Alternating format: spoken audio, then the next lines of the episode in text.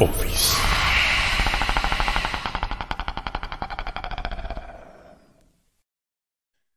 Hola, hola, ¿qué tal? ¿Cómo están? Bienvenidos a su podcast de terror número 19. Estamos muy contentos, como siempre, de estar aquí con ustedes. Y eh, pues hoy tenemos un muy buen programa. Ya nos están mandando algunas historias. De hecho, en este momento están mandándonos historias de cosas paranormales que les está sucediendo a los seguidores de Sin Miedo. Así es que, bueno, también les agradecemos que lo estén haciendo porque, bueno, pues el, la parte principal de este podcast son ustedes. Esa es la realidad. Eh, ustedes son los que pues piden los temas, los que tratan de llevarme por el camino de lo paranormal y de lo UFO, pidiéndome algunos, algunas situaciones, algunas eh, experiencias, algunas historias y obviamente, como les comentaba, los temas. Muchísimas gracias a todos los que están llegando. Erika S. Huerta Hernández fue la primera en comentar en YouTube y Maru Arcos González de Jutepec, Morelos, en Facebook. Muchísimas gracias. Estamos en Facebook y en, YouTube para este, comodidad de todos ustedes. Donde nos gusten ver, ahí está bien. Muchísimas gracias a todos los que están ya compartiendo. Vamos a esperarnos un saludo, perdón, vamos a esperarnos un momento, perdón, para que este, nos ayuden a compartir ustedes. Por favor, ayúdenos. Ay, permítanme. Ok, para que ustedes nos ayuden, ayuden a compartir, por favor. Este, aquí está, veo muy borrosa la transmisión. Sí se ve la transmisión. En Facebook se ve bien. La traigo, la traigo aquí muy borrosa en este, en Facebook. Pero bueno, muchísimas gracias. Dice, hola Omar, acabo de mandar mi historia, espero y la leas Carla García de Beltrán. ¿Me la pueden mandar, por favor, para empezar con historia? Creo que es la historia que les había comentado que estaban escribiendo. Eliane, ¿cómo estás? Buenas noches. Eh, Lina Makeup desde Argentina, Gloria Esparza, Saúl César, Terry Castillo. Muchas gracias. Qué bueno que se acerquen a este canal. Este, les agradezco mucho, ya que a ustedes les gusta más las exploraciones, pero bueno, hemos tenido buena respuesta aquí eh, en los podcasts. No pensé que les fueran a gustar tanto. Me han escrito todo el día, nos han dicho que les gustan. Subimos un corto eh, a TikTok hace unas horas y ya está casi llegando al millón de vistas. Eh, ya estamos cerca del millón, ¿verdad? De vistas y se subió apenas hace, hace unas horas o hace un día se subió. Hace un día se subió algo referente a este al Vaticano, al cronovisor. Creo que fue ese el que se está haciendo viral y otro referente también a este a las leyes de Amazon. Eh, si en, en, todo caso existiera una invasión zombie, un levantamiento zombie. Jorge Daniel Peralta, ¿cómo estás? Muchísimas gracias. Miriam Spitia también está por acá. Lili Austria. Ya tenemos donación. Muchísimas gracias, Alejandra Guerrero. Muchas gracias por por tu donación. Voy a checar Messenger. Vini, ¿cómo estás? Muchísimas gracias por tus estrellas. Acuérdense de dejar sus estrellas y donaciones los que, los que puedan, ¿eh? Los que no, este, no importa, no, no tienen, no hay problema. Bueno, tenemos la, la, primera historia. Esta historia es de ustedes, como todas las que contamos en las noches. Babo, ¿cómo estás? Y Josefina Rojas, muchas gracias por estar aquí. Un abrazo. Claudia Real, ¿cómo estás? También Aimela Bastida. Y también está por aquí César Ortiz, Imelda de la Cruz, Susan Hernández. Y este, Pilar García de Acuña, Coahuila, de Ciudad Acuña, Coahuila. Eh, nos mandó esta historia, acaba de mandarla, está fresquecita. Si me permiten, la voy a leer. Omar, mi historia paranormal comienza cuando me junté con mi esposo. La casa era de Infonavit. Te digo, era, porque ya la rentamos. No aguantamos vivir allí por la energía paranormal y por cuestión de la vivienda que era muy fría y un cuarto ya se estaba cuarteando desde el techo hasta el piso. Y la reparamos, pero no queremos volver. Cabe aclarar que la casa está muy bien ubicada. Está muy espaciosa ya que es de dos recámaras, baño, cocina y sala, un poco grandes a la comparación de las que ahora existen. Bueno, sin más preámbulo. A esta historia o historias que nos sucedieron las llamamos la casa de fresnos. A la tercera noche de dormir en casa de mi esposo, yo no me sentía a gusto, ya que sentía que yo no pertenecía allí, no porque fuese nuevo ese lugar para mí, porque no lo sentí como un hogar en mi corazón. No sé cómo explicarlo, pero yo no sentí que ese fuera mi hogar.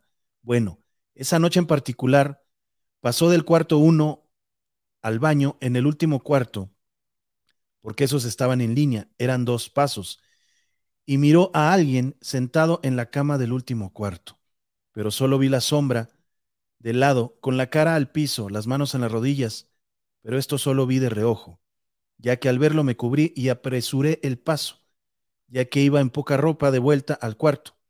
Yo volteé hacia el cuarto número dos para ver si era su hermano, ya que él vivía ahí. Así que corrí al cuarto uno y cerré la puerta, me metí en la cama y me tapé. Le dije a mi esposo, creo que tu hermano me vio en chones. Y él volteó muy rápido y me dijo, ¿cuál hermano? Le dije, el tuyo. Y me dice, es que mi hermano no está aquí. A mí, Omar, me recorrió un escalofrío desde la nuca hasta la punta de los pies. Miré a mi esposo y lo veo a los ojos y le digo, miré a alguien sentado en la cama, viendo hacia la pared. Por eso me regresé corriendo pensando que era alguien que me podía ver, en este caso tu hermano. Él me dice que solo estábamos tú y yo. Yo le digo con los ojos llorosos, ya me quiero ir a mi casa, a casa de mis papás. Él me dice, es que ya no te puedes regresar. Él me tapa y me dice, no te preocupes, no pasa nada. Omar, esta fue la primera vez que miré sombras o estas cosas en la casa, pero no fue la última. Una noche estábamos en la sala con los focos apagados y la tele encendida, mi esposo, mi jastra y yo bailando. Las puertas de los cuartos estaban abiertas. Y de la nada, la puerta del cuarto 2 se cerró de golpe. En esa puerta, en la chapa, yo tenía un rosario de cristal cortado bendito. Bueno, no supimos cómo, pero ese rosario con el golpe de la puerta se rompió. Han pasado muchas cosas en esa casa que con los días te iré contando, porque en esa casa todo empeoró cuando nació mi hijo.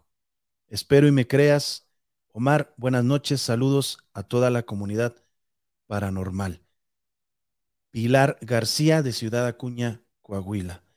De Acuña, Coahuila, perdón.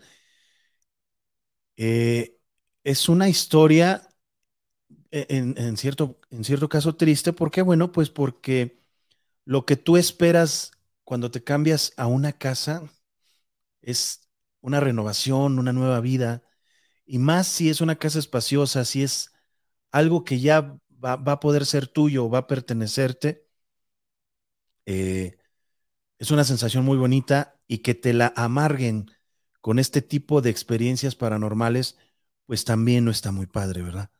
Es algo fuerte. Pues es lo que le pasó a Pilar eh, García de Coahuila y realmente este, yo lo que te puedo decir, Pilar, muchas gracias para empezar por mandarnos tu historia. Eh, gracias por tomarte el tiempo de estar con nosotros. Y otra cosa muy importante, em, les puedo decir que si un rosario de cristal cortado en este caso, se rompe sin caerse simple y sencillamente por el movimiento de una puerta. Es que estamos ante entidades fuertes. Pero este rosario se, se rompió por una razón, para protección. Yo en ese momento, bueno, hubiera tomado algunas acciones, como por ejemplo el rosario, tirarlo a la calle, porque allí atrapó a esta entidad momentáneamente.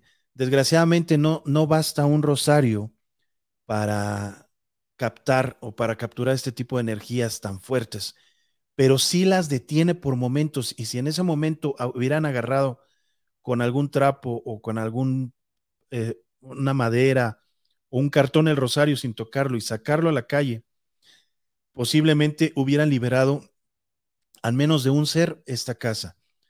porque este rosario lo que hizo fue atrapar la entidad. Pero muchísimas gracias por la historia, espero les haya gustado. Ya saben que pueden mandar sus historias, ¿eh? Pueden mandar sus historias y nosotros con mucho gusto las leemos aquí en el programa, aquí en el podcast. Eh, ¿Quién más está por aquí?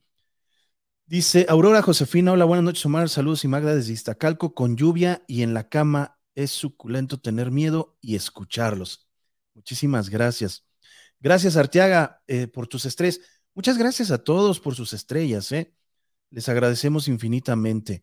Eh, Pau, Pau, saludo y buenas noches. María Fernanda Díaz dice, hola Omar, saludos desde Buenos Aires, Argentina. María Elena Naranjo Tapia, saludos desde Ciudad de México.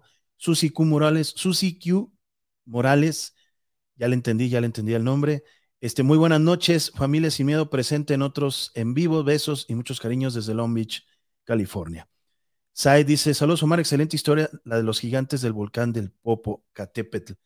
Sí, y lo contó un, este, una presente, Terry, gracias por estar aquí.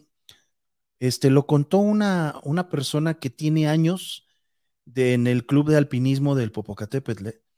Gloria Esparzo, hola, hola, oh, ay, perdón, hola Omar y Magda, saluditos desde Durango. Es Saúl César Jiménez nos saluda desde Colima. Muchas gracias. Eh, Yanina Vanessa dice, ¿cuándo vuelven a Argentina? Eh, yo creo que este, vamos a tardar un poquito porque los compromisos que tenemos en Ciudad de México eh, están, están un poquito pesados. Y gracias a Dios, bueno, hay trabajo. Si tú tienes una experiencia paranormal y quieres dar tu testimonio y que nosotros recreemos tu historia, mándanos un mensaje al WhatsApp que aparece eh, en pantalla. Bueno, al WhatsApp, ah, ponemos el número en pantalla, por favor. Al WhatsApp que aparece en pantalla, mándanos un mensaje. yo quiero contar una historia de verdad asombrosa, sorprendente. Te vamos a tener aquí en el estudio y vamos a poder recrearte como un video de estos de paranormales, de Ghost Adventures o de todos ese tipo de maestros de lo paranormal para que tú te veas reflejado o reflejada en esa historia y tengamos nosotros un material real, un material inédito de excelente calidad, como va a ser tu historia. Saludos desde Queens, New York, dice Abimael León León. Dice Eugenia Tolosa, Omar, quería comentarle que estoy fascinada con su transmisión de tradición, perdón, de hacer un altar con ofrendas a las mascotas que murieron. El año que viene lo voy a hacer. En México, la muerte eh, se toma muy, muy, muy en serio. Y incoherentemente, o no sé cómo podría llamarle, eh, les voy a decir algo. A pesar de que en México la muerte está muy cerca de nosotros, no, no solamente en los días de muertos, eh, siempre la familia va a los panteones, a dejarle flores, a hablar con sus muertos. Mucha gente tiene las fotos, tiene altares, tiene las urnas en su casa. Y a pesar de todo eso, tenemos mucho miedo a morir. A pesar de que es una, un acto natural que a todos nos va a ocurrir en cualquier momento, dirían por ahí que la muerte, la santa muerte, es el único santo que vamos a conocer personalmente al morir. Entonces, esto eh, a veces suena un poco ilógico porque el mexicano es, tiene mucho miedo a morir, es muy miedoso a la muerte. Y al mismo tiempo bromeamos, al mismo tiempo tenemos las mejores historias y leyendas para contar de noche a nuestros hijos, a nuestros nietos, a nuestros papás, a nuestros hermanos. Entonces, eh, lo que ocurre es que ya es tanto el uso y costumbre que tenemos nosotros de la muerte que ustedes lo ven en toda la cantidad paranormal, todos los canales paranormales, la mayoría de los canales paranormales que existen en el mundo, la mayoría de los exploradores, la mayoría de las culturas de muertos eh, extravagantes, por llamarle así, eh, panteones suntuosos, este, casas con mucha, con, mucha decoración de muertos, eh, tianguis especial, especiales de muertos, cada año se hacen cientos, podría decir, de desfiles, de disfraces, de concursos de disfraces de muertos en México. y creo que somos el país que, que metemos mucho ese producto paranormal hacia todo el mundo. A mí no eres, no eres la única persona que me lo ha dicho. Me acaba de escribir hace poco, hace como un mes, mes y medio de Perú, de Guatemala, de Uruguay, gente que está adoptando algunas cosas de nosotros. Eh, nos han mandado hasta fotos de caballitos de, con, con calaveras, nos han mandado cráneos, que, oye, yo quiero un cráneo, ¿dónde lo consigo? ¿Sí me explicó? Estamos dándoles al mundo, México le está dando al mundo, y qué padre, ¿no? Qué padre, este, porque de eso se trataba, cuando yo empecé en esto, de eso se trataba, mostrarle al mundo que la muerte no es otra cosa más que algo natural, a lo, que, a lo cual no hay que tenerle miedo. Y ahora lo estamos logrando. Eh, yo en el viaje a Argentina con Magda, la gente nos preguntó mucho de por qué em, vestimos eh, de esa manera las tumbas de los muertos, por qué les dejamos un pan, por qué vino, o sea, por, por qué todo ese tipo de cosas suceden en México y no en muchas partes del mundo. Bueno, pues porque el mexicano es eh, muy asiduo a la cultura de la muerte aunque les voy a decir, también somos un poco lentos. ¿Por qué? Porque tienen que venir empresas americanas eh, a realizar películas que son de nosotros. La Llorona, que, estuvo ahí producida por, por, algunos mexicanos, pero también tuvo este, por allí eh, producción estadounidense, eh, Coco, todos estos tipos de, de personajes tan queridos que tenemos que ya no están con nosotros, tiene que venir otra empresa y hacerlo. Entonces, bueno, ese es ni modo. ¿Qué pasó? Ah, ok, hay que apagarla, ¿no? Por favor. Algo está pasando, ¿eh? Con, se nos apaga y se nos mueve esta televisión. ¿Fue Alexa? ¿Dije algo de Alexa? Alexa, apaga sala de estar. Ya. Entonces, eh, ese, eh, ese sentimiento que tenemos nosotros los mexicanos hacia lo paranormal, deberíamos de hacer más películas y deberíamos, de llevar a todo el mundo toda nuestra cultura porque realmente es hermosa. Coco enamoró a todo el mundo y es una película con personajes mexicanos y es una película con costumbres mexicanas que desgraciadamente no, no, este, pues no explotamos. ¿Cómo se llama? Las sombras del agua o las figuras del. La que vimos, que grabaron en Catemaco, por ahí. ¿Cómo? Las figuras del agua tuvo que venir Netflix, Netflix, ¿verdad? O Paramount, Netflix. A Catemaco a grabar una película. Buena película para mi gusto, pero ¿por qué nosotros no? Eh, ya existe un día para las ofrendas para las mascotas difuntas, perdón, el 27 de octubre, Angélica Pérez. Muchas gracias. Tengo una historia, Omar, espero si puedas leerla. Me... Ay, no. Sí, mándala porque no. Sí. Dice Celia Fabián, eres único, Omar. Ay, muchas gracias. Desde la primera vez que vi tus contenidos me di cuenta la persona seria, responsable, respetuosa y verídica. Mis respetos para ti, tu esposa. Muchas gracias. Saludos hasta Chiapas, Marilú Espinosa. Blanquita, ¿cómo estás? Ya, está, ya estás por aquí. Muchas gracias por apoyarnos siempre. Dice Abimael León, hoy celebramos el Día de Muertos en el Rockefeller Center en New York. Este, oye, qué padre, mándanos unas fotos. Yo creo que no es miedo de morir, sino el cómo iremos a morir. Bueno, ese es mi punto de vista. Puede ser, ¿eh? Ya existe, un día ya lo leí ese. Ah, es que lo, lo escribiste como 55.450 veces. Eh, Albert Gran, Granchester, saludos Omar, sois nuevo en tu canal os felicito. Oye, muchísimas gracias, español. Español, ¿verdad? Oye, ¿a qué hora son las 8? Son las, ¿qué hora es? ¿Son las 10 de la noche? Son las 6:36 de la mañana. ¿Qué haces despierto, Albert? Si eres de España, ¿qué haces despierto? Son las casi las 7 de la mañana. ¿O ya te levantaste a trabajar? Eh, Silvia Villalobos, Formas Antiguas, una, película filmada por Netflix en Catemaco, Veracruz. Claro, lo hubiéramos hecho nosotros. Eh, dice saludos Omar y Magda desde Costa Rica, pura vida. Hay que ir a Costa Rica, Jorge Luis. Isabela Fuentes, saludos, Omar. Fidel Molina dice, sí, Omar, eres un ingón. Ay, muchas gracias, Fidel. Eddie dice, saludos desde Argentina. Ok, vamos con la primera historia o vamos a hacer al revés. ¿Quieren, ya que está el número allí, quieren empezar ustedes con las llamadas? Vamos a empezar con las llamadas. Y al final les cuento la historia paranormal para cerrar con broche de oro. Tengo una historia que yo creo que esta noche no duermen. Y más los que tengan balcón. Así es que vamos con las llamadas. Hola, buenas noches, Omar. Gracias por tu cat. Estoy fascinada. Podcast, perdón. Yo tengo tantas cosas que me han pasado desde hace 33 años. Desde mi primer día que me casé con mi esposo nos han pasado tantas cosas paranormales. Yo no soy de la Ciudad de México y me vine a vivir a Irapuato. Perdón, yo soy de la Ciudad de México y me vine a vivir a Irapuato, Guanajuato. Y aquí también, pocas veces, pero sí nos pasan cosas.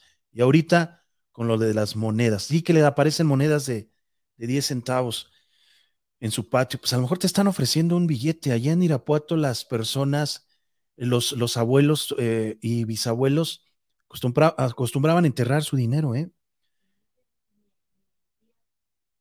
Sí. Buenas noches. ¿Con quién tengo el gusto y de dónde nos llamas? A ver, permítame. Buenas noches. ¿Con quién tengo el gusto y de dónde nos llamas? Eh, muy buenas noches, este Omar, y saludos a todos por ahí. Eh, mira, mi nombre es Esther. Ok, oye, Esther, un favor. Bájale de donde me estás escuchando, te lo voy a pedir, de verdad, con mucho eh, favor. No, no estoy en mi sala, a lo mejor es el ah. eco, porque no, no tengo el dispositivo, lo tengo este bajito, bajito. Qué miedo. Estaba, hablando alguien abajo de ti. Ah, Chihuahua. Sí, tengo algunas cosillas por ahí, precisamente por eso hablo. Eh, sí, yo soy de la ciudad de Orizaba. Orizaba, Veracruz. Veracruz. Ah, muchas, muchas historias y leyendas en Veracruz. Cuéntanos la que traes, por favor. Eh, sí, mira, yo desde chica, eh, mi primer eh, contacto con lo paranormal lo tuve a los cinco años. Ajá. de aquí viajábamos a la ciudad de Guadalajara. Oye, oye, un, favor, te, escuchas más bajita ahora. A ver, un poquito subo la voz porque ando media malita de la garganta. Sí, o subimos volumen ahí, por favor. A ver. Ahí está, perfecto. escucha ya bien? Perfecto. ¿Ah, Gracias. Sí, eh, decía yo que viajábamos a la ciudad de Guadalajara eh, por periodos a veces de 15, 20 días de estar allá, eh, a raíz de que mi mamá tenía una tía ahí en esa ciudad. Eh, por decir yo la consentida porque no había más niños este, que fueran ahí. Eh, siempre fui muy reservada para las travesuras y todo, me tenían muy controladita. Entonces eh, llegó el momento en que esa tía se puso muy grave. Eh, pues en mi inocencia no sabía yo si exactamente qué es lo que pasaba. Recuerdo vagamente que este, la vi en la caja de, de su féretro ya que había fallecido. Ella me quería mucho, me tenía alcancías, me tenía ropa. Siempre que íbamos tenía algo, un detallito para mí. Eh, recuerdo que estuvimos ahí el periodo de, de lo que ahora conozco como los nueve días pero eh, el novenario, pero en uno de esos días eh, mis papás se van a lo que era el parian a traer los tamales y lo del desayuno y yo me quedo ahí en ese en esa casa que era como un cuartel, de hecho había sido cuartel anteriormente. los cuartos son seguiditos, seguiditos, seguiditos y el pasillo de afuera llegaba a topar a donde se encontraba la cocina sin ningún más este que el frente, no tenía más paredes, no tenía más nada. Entonces, eh, como mi, mi mamá y mi tía, que quedaba de parte de mi otro tío, eran muy miedosas, a mí me mandaban a que yo abriera esa puerta donde había sido velada mi tía. Okay. Yo preguntaba por ella y me decían pues que no estaba, que se había puesto mal, que seguía en el hospital. En esa ocasión eran que te gusta a las 8 de la mañana y estaba yo jugando en el sillón donde ella estuvo los últimos días acostada. Eh, entre risas y todo, oía yo algo por ahí y decía yo, Ay, ¿quién está riendo? Y en eso oigo su voz que me habla. Te repito, mi nombre es Esther. Me decía, Esther, Esther. Y volteaba yo y no veía yo por dónde. En eso el sillón se encontraba cerca de la esquina de ese cuarto y alzo la mirada y exactamente arriba de mi cabeza, en la esquina, veo su cara. Wow, únicamente su cara. No sentí su cara, su cara. No me dio miedo, porque no relacionaba yo lo que era que ya no estaba, ¿verdad? Que podía haber sido un espectro o algo así. Entonces yo le dije, tía, ¿qué haces? Me dice, te vengo a preguntar si te quieres ir conmigo. Wow, qué fuerte. Entonces yo le digo, sí, y me paro corriendo y doy dos pasos hacia la pared y salen unas manos como de una puerta, un portal negro, pero veo sus manos, no sé si eran de ella, yo veo dos manos. a la hora que yo voy a tocarlas, me pega el grito mi mamá en la entrada del cuarto. Pero un grito que sí me hizo así de que yo qué hice, ¿no? Porque histérica mi mamá entra corriendo y me abraza y dice, ¿qué pasa? Dice, ¿qué estabas haciendo? ¿Con quién estás jugando? ¿Con quién estás hablando? Con mi tía. Yo, con mi tía. Y me dice, ¿dónde está? Le digo, aquí. Ay, ya se fue, ya no está. No, mi mamá y mi otra tía se pusieron histéricas, me sacaron del cuarto, después con el tiempo me llevaron a ver al sacerdote y pues yo no sabía ni por qué y dije yo pues que hice mal. Claro. Conforme pasó el tiempo y ya tuve más conciencia, mi tía me dijo, dice, ¿no te acuerdas lo que pasó cuando falleció tu otra tía? Le dije, no, que también se llamaba Esther. Le dije, no, pues lo tengo muy vago, no, no lo recuerdo. Dice, es que yo pasé, que entré con las cosas de la, del desayuno y tu mamá ya se había adelantado, pero yo me detuve porque yo te oía hablando y riéndote, pero no en tus juguetes, sino parada contra la pared. Y fui y le dije, córrele, porque no sé qué pasa con la niña que está muy rara. Dice, no vimos nada, pero sí, fue una cosa muy fuerte porque después, a donde vivíamos, que era en un ingenio que se llama Cuautlapan, que está entre Orizaba y Córdoba, se oían muchas cosas, se oían trastes que se caían. Yo estando afuera sentada en lo que era el corredorcito con las plantitas o jugando, volvía yo a oír que me hablaba y corría yo a ver a mi mamá hasta la cocina. ¿Me hablaste, mamá? No, hija, porque es que me están hablando. Llegó el momento en que mi mamá me dijo, pregúntale, ¿eres tú, tía? ¿Qué quieres? ¿Qué te hace falta? Peligroso, ¿eh? Pero bueno. Sí, sí, pero pues ahora sí que yo no, no lo sabía yo ni también yo creo que mi mamá sabía que eso era, no se debería de hacer. Sí. Posteriormente eh, fui creciendo, fui creciendo y seguí sintiendo esa presencia. Nos cambiamos de casa a la ciudad de Río Blanco. Y yo seguí con eso, y yo seguí, y entonces empecé a tener más percepción de cuestiones así paranormales, de que de repente yo podía ver a alguien y decirle, te caíste en la mañana, te corretearon los perros, y la gente se quedaba así como que, ¿y usted cómo sabe? Sí, se te revelaban cosas. Sí, exacto, y a la fecha, pues ya ahorita ya tengo 60 años, y todavía hay ocasiones en las que yo llego a ver eh, cosas o veo a una persona pasar y siento feo porque le he dicho a, incluso a mi hija de un vecino por aquí, digo, oye, yo vi a fulanito, pero le vi la sombra de la muerte. Oh. Dios me perdone, pero creo que si era cierto, a los tres, cuatro días el Señor murió. Sí, claro. O sea, son cosas que yo he visto y hay muchas historias más que tengo por ahí guardadas que después te voy a contar. Oye, Esther. Que sí, mande. Se te oye la voz como de 30 años, 35 años. Ay, gracias, ¿qué te tomas? Te lo juro, ¿eh? A ver, eh, vamos a interactuar. Díganme ustedes qué voz le qué edad le calcularon a Esther. Por favor. Eh, hija, amor, está allí el ventilador atrás de esa computadora para que se lo pongan. Este, díganme, interactúen, por favor. Yo te calculé 35 años máximo. La voz la tienes muy jovial. De verdad. Ay, gracias. Gracias, muy amable. 30, 35, pues mira, sí. Sí, fácil. Ya llegándole así fácil. Ah, bueno, gracias. Sí, pues entonces digo, y hay otras cuestiones que me han pasado, pero bastante, bastante fuertes. Eh, no sé si tenga tiempo para contarte otra o después Adelante. Te, vuelvo allá. Adelante. Ah, sí, mira, todos concuerdan lo que más 40 años. Y eso porque le, caes mal a Miriam Spitia, pero, pero este, los, los demás 30, 35 años. Sí, yo también te lo juro que cuando me dijiste tengo 60 años dije, ¿Qué, ¿Qué onda? ¿Qué pasó? ¿Me la cambiaron o qué, qué ocurrió? ah, bueno, gracias. Les debo una coca a todos. no, no, hace daño. Ya pura agüita ya. Ya estamos muy, bueno, muy gordos, ya estamos, Esther. ah, bueno, una dietética. Por Dios, Esther, no nos, no nos induzcas al mal. Ah, bueno. Bueno, pues sí, entonces el siguiente relato me ocurrió en la secundaria. Eh, teníamos exámenes en tercer año y éramos tres chicas que andábamos pues perdiendo el tiempo en lo que nos tocaba entrar al siguiente examen. Eh, había pasado el, recientemente el terremoto y los cuartos que estaban frente a la fábrica se cayeron. Eh, muchos quedaron destruidos, solo en pie quedaban dos, dos casas, pero igual, malas condiciones. Eh, anduvimos viendo y comentando que pues qué tristeza todo esto, cómo había quedado y todo. Y al dar la vuelta, en una de esas casas tenía un portal. Ok.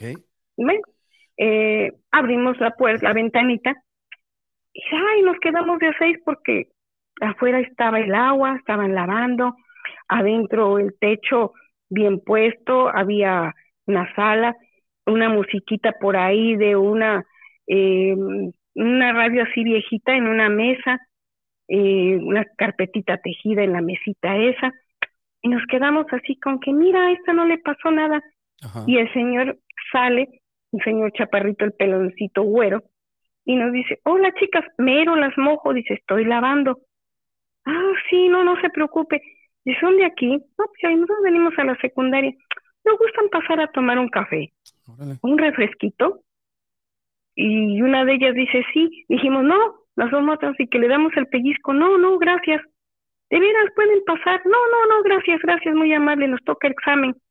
Y dice la otra chica, oye, ¿por qué no pasamos? Me gustó la casita, me llamó la atención. No, ¿qué? ¿Cómo crees? Nos vayan a secuestrar, todavía no había tanto ese relajo, ¿verdad? Pero no, ¿cómo crees que vamos a entrar? Más tenemos examen. Y nos fuimos corriendo hasta la secundaria.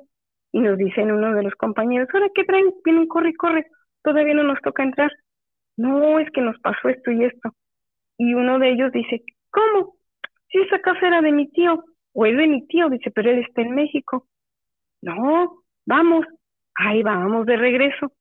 La puerta que estaba mojada, sí, seguía el agua a, este, anegada ahí, pero la ventana ya estaba cerrada. Entonces este chico agarra y le pega y la abre. Ay, señor Omar, ¿se puede imaginar lo que vimos? Abandonada la casa. Exactamente, el techo que este todo destruido, mucho polvo, tejas, o sea, nada de muebles y nos quedamos que, que sí, realmente y la otra compañera se puso a llorar. Claro, sí, es un shock. Entonces, de ahí, este, nos regresamos comentando todo esto, todas temblorosas, y en eso, en aquel tiempo, pues no había celulares ni nada. Y ya estaba su hermana de este muchacho ahí buscándolo en la escuela. Y le dice, ¿qué pasó? Dice, oye, pues te vengo a buscar, dice, porque nos acaban de hablar por teléfono que el tío fulano acaba de morir en México. Claro, se despidió de ustedes pero ahora sí que lo, lo cuento y te lo juro que hasta escalofrío me da porque fue algo que lo vivimos y las tres nos quedamos con eso y mucho tiempo después lo volvimos a estar recordando porque ya ahora construyeron una escuela, hicieron otras cosas ahí, incluso que hay una residencia ahí. Oye, qué padre historia, qué buena experiencia. No, sí, son, son situaciones y así existen otras que, te repito, me han pasado eh, lo que decías del fantasma del adiós, igualmente me ha tocado. ¿El fantasma de mis hijas del adiós. Ah. Eh, este, esta ocasión, no sé, no tienes otras llamadas, puedo conseguir, porque creo que el programa me lo voy a llevar yo. Vamos a dejar que alguien más llame. Mejor, y si tienes oportunidad en la que sigue, nos gustaría mucho seguir escuchando tus historias. Ok. Muchas gracias, este, Esther. para servir. ¿Tú dónde naciste, Esther? Eh, mm, bueno, te explicaré que tengo en mi acta de nacimiento Cuauhtlapan, pero realmente yo soy nativa de Córdoba. Ok, Cuauhtlapan es Veracruz, eh, para los que no saben. Ajá, es un ingenio de azucarero que es Ingenio El Carmen, sí, que también ahí existen y existieron muchas historias. Sí, sí, conocemos, conocemos allí. Y, es, y muy buena esa historia y la gente se despide, eso es cierto, Esther, se despide. La gente eh, lo extraño aquí es que ustedes no lo conocieron en vida. ¿Por qué? Pero eso es lo extraño, pero se despiden. Siempre hay algo o alguien que dice haber visto a una persona cuando ya estaba muerto en vida. Es muy extraño. Muchas gracias, Esther, por tu llamada. Gracias por prestarme atención y un saludo para toda la familia Ciñero. Gracias. Buenas noches. Vanessa Díaz, muchísimas gracias. Blanquita, muchas gracias. Eh, dice Tita Quintanilla, me gusta su playera, señor Omar. Muchas gracias. Ponemos el número en el estudio y aquí en la 3 les explico algo rápido. Eh, se dice que esto es, esta historia de Esther raya en lo no normal. ¿Por qué? Porque normalmente las personas eh, cuando fallecen se despiden de sus seres queridos o gente que estimaron mucho, gente que conocieron. Aquí lo extraño es que se despidió de unas niñas que nada que ver, probablemente traía una historia detrás de, de, esta, de este espectro, de esta vista que tuvieron estas niñas y tenía que ofrecer café a alguien o no sé, le gustaba él ser, ser, este, servicial, llegó a despedirse de su casa y ellas estuvieron en el momento correcto, en, la, en el lugar correcto, no sabemos, pero normalmente los muertos eh, se despiden de sus seres queridos. Yo he tenido unos casos que les he comentado, hay mucha gente que ha platicado en este podcast eh, esas despedidas, ese adiós de, las, de los familiares, pero a veces no pasan las cosas como creemos. Siempre hay algunas anomalías como esta y es una historia muy padre porque pudieron ver a una persona que ya había fallecido ofrecerle, ofrecerles algo, ser servicial con ellas.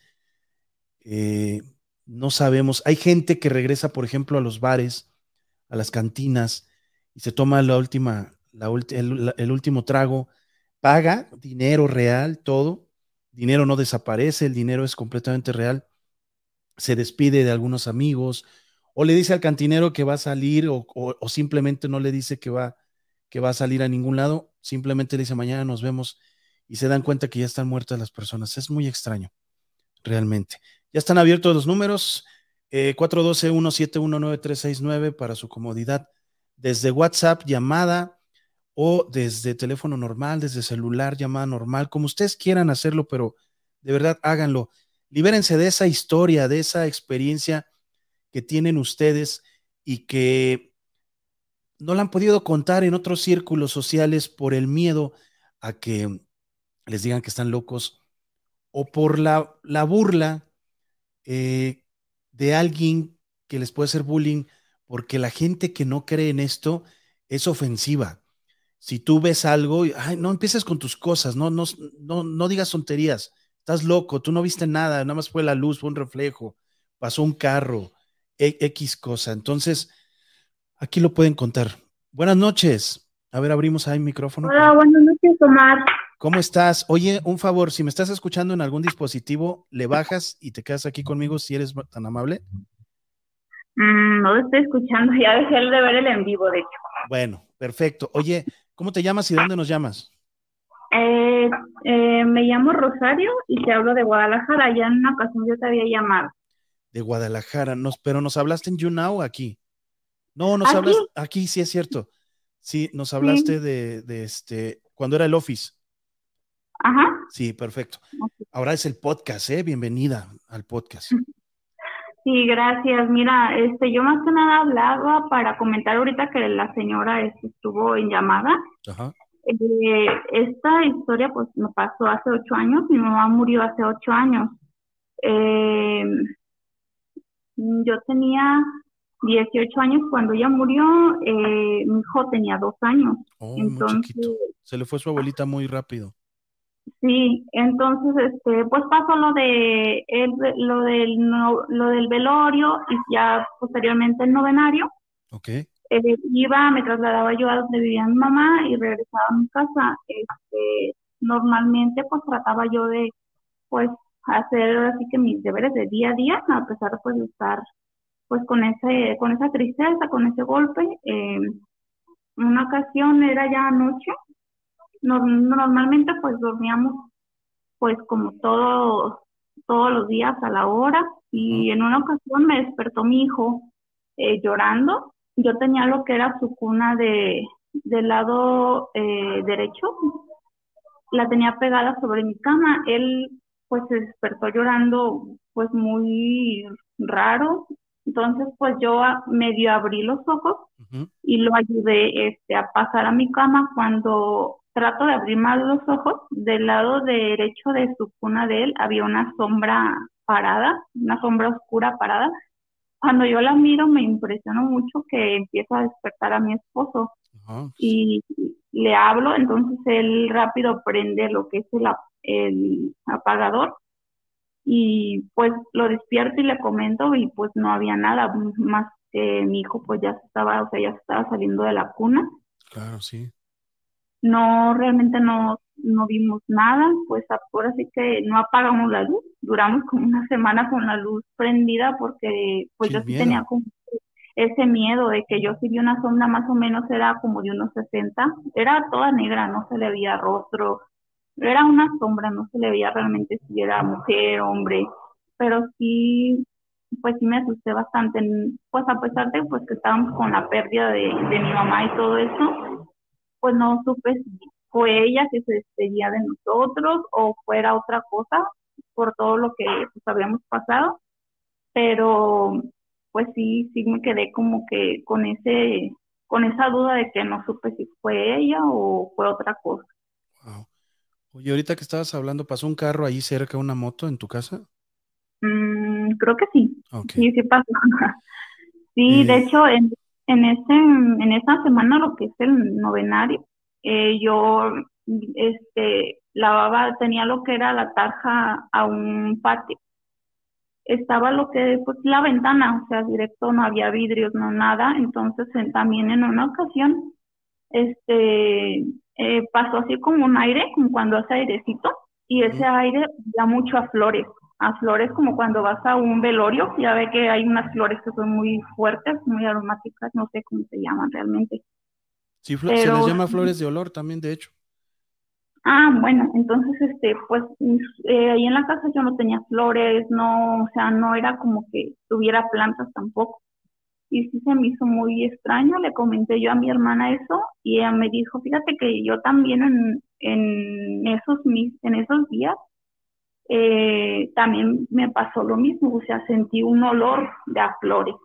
Eso es bueno, ¿eh? Sí. La sombra negra no es buena. Sí, porque mm, sí lo pensé. Ajá, sí lo pensé porque mi hijo ahora sí que literal se salió de la cuna llorando. Claro. Sí, pues por supuesto el miedo, el miedo es fuerte. Sí, entonces fue cuando yo miré pues esa sombra y sí dije, o sea, no, no creo realmente que haya sido pues mi mamá, porque no creo que nos asustara o así de esa forma, no sé.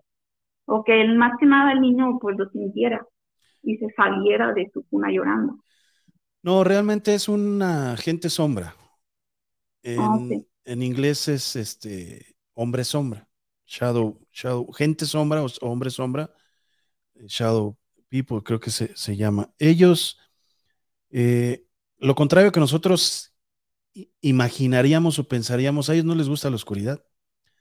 Ellos, si tú les prendes una veladora, se hacen más fuertes, adquieren ah, energías. La luz les da energía a los gentes, a los gentes sombra, pero son malos, ¿eh? Ah, llegan a atacar y, normalmente los puedes distinguir a pesar de estar apagadas todas las luces, ellos son más negros que, la, que en la noche. O sea, son como muy negros, parecen un hoyo negro.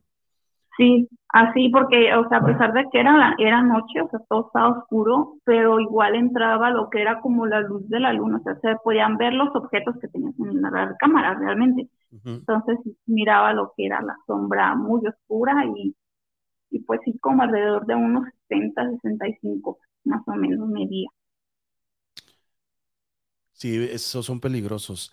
La, Obviamente ya no lo volviste a ver, qué bueno, pero cuando se, se quedan en un lugar, eh, hacen mucho daño. Hay peleas, enfermedades, olores, eh, economía devastada. Eh, son seres que nadie quiere un gente sombra dentro de su casa. Aquí tenemos a Vini que siempre nos ha dado la oportunidad de contar su historia.